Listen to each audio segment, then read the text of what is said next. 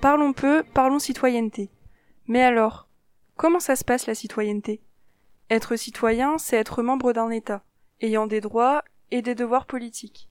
C'est peut-être aller un peu loin que de comparer le pays le plus démocratique du monde et la dictature nord-coréenne.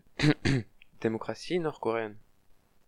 Comment ça se passe chez nos amis les Norvégiens? Bien qu'un peu strict, la citoyenneté reste accessible. Venant du pays considéré comme le plus pacifique sur Terre, c'est franchement la moindre des choses. Côté Corée du Nord, le bilan est plutôt simple. La citoyenneté est la plus rare et la plus difficile à obtenir. Pour devenir norvégien, il vous suffit d'avoir vécu là-bas au moins 7 ans, de savoir parler la langue locale, de pouvoir subvenir seul à ses besoins, et enfin de passer un petit examen de culture générale. Mais attends, il y a beaucoup de choses à faire, non? En revanche, côté Corée du Nord, les règles sont en général assez méconnues. Apparemment, ils aiment beaucoup garder leurs secrets, mais il semble que le moyen le plus sûr de l'obtenir soit par le sang. Mais du coup, faut tuer quelqu'un? Non mais le lien du sang, pas par le sang, on va pas tuer quelqu'un. Et chez nous, en France, ça se passe comment? C'est bien simple. En France, soit il faut l'avoir de naissance grâce au lien de parenté, soit le droit du sol, ou encore résider 5 ans en France.